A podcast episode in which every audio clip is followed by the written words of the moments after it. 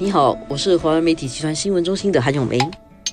我是新闻中心的杨萌。今天我们谈的问题呢，可能大家都听过，但是没有在行为上没有特别关心的，就是关于网络安全呐。因为经过八个月的检讨啊，公共机构数据安全检讨委员会向政府提成了这个建议报告，指出公共机构应该从技术流程、人为因素和组织结构多管齐下的提升数据安全能力，尽可能避免数据外泄，还有在这个外泄的时候尽快的去处理它，以免泄露更多。我相信这个是因为去年发生了一系列个人数据，因为在公共单位处理的不当的情况下被泄露出去，发生了一系列的这个泄露事件之后，那他们就成立这个委员会去全面的、彻底的去检讨这个各个公共机构他们怎么样去保护普通老百姓的这个数据，得出了一些结论。但是其实这些结论大家好像感觉不做这个检讨，好像也知道，但是我感觉不一样的，就是因为他们真正的经历。过了好几次，可以说是比较严重的教训，所以在做这个检讨的时候，就比较脚踏实地的去做这个检讨。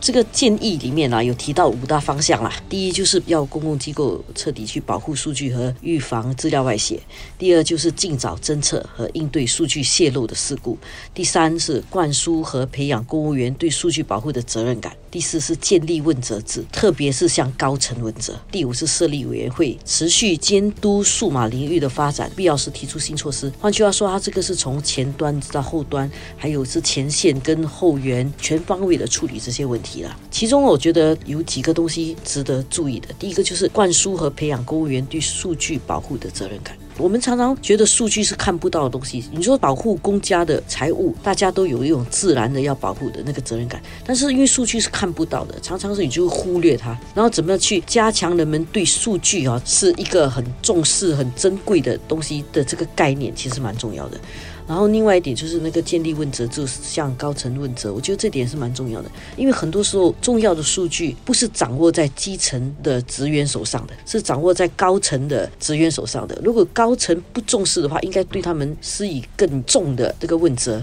这样才能够更好的保护高度敏感的数据。对，因为有的时候有些管理层嘛，就会看到比较重要的政策上的决策啊什么的，但是就忽略了这个网络安全。有的时候啊，他们下意识可能会。会把这个网络安全当成是啊，那个是 IT 部门管的东西。我觉得在这之前有一定的这样的疏忽，但是当它真的发生的时候，他才发现其实这个是每个人的责任，尤其是你的责任越大的话，你要肩负的这个问责可能就要更大。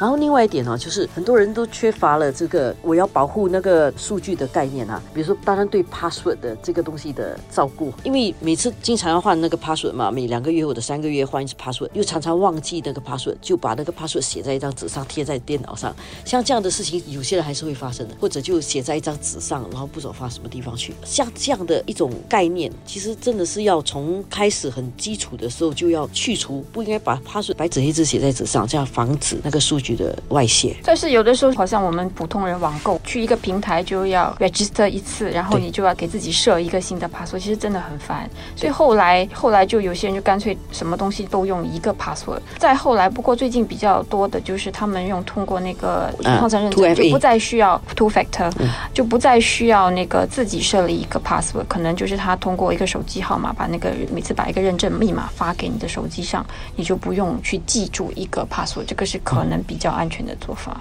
但是我觉得总有一天还是会需要进化到另外一个。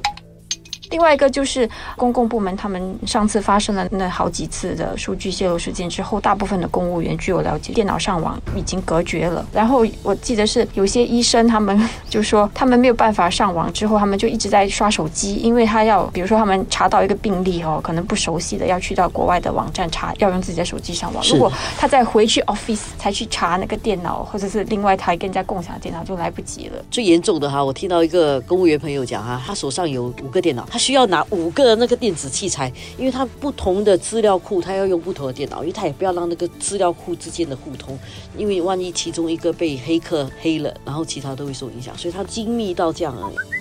但是对于我们一般人来讲，我们可以怎么样保护我们电脑的数据呢？我今天才被人家问起一个问题嘛，就是我有没有用公司的电邮来做我其他的事情？扪心自问啊，是有的。为什么？因为我们工作这么多年了，在最早的时候，你没有多少个电邮服务供应商可以用，不然就是你的手机的，要不然就是公司的。而那个手机的，其实后来都不用了，什么 Singtel.com 的 H，然后你慢慢可能就用你公司的注册了一些东西。虽然之后你又用了一些 Gmail 啦什么但是可能有一些长期的服务，你其实可能还在用公司的那个电。其实用公司的电邮来注册这些外部的服务，是让你的公司陷入网安威胁的一个你没有想到的一个漏洞来的。因为外部的那家公司可能它的网络安全没有做得很好，所以当你用你公司的电邮去上那个网络的时候啊，它可能就会从中得到你的资料，然后回来 hack 进去你的公司的电邮，所以这个会造成一个网络的疏漏。现在能够解决的方法呢，第一当然就是你赶快去换你的那个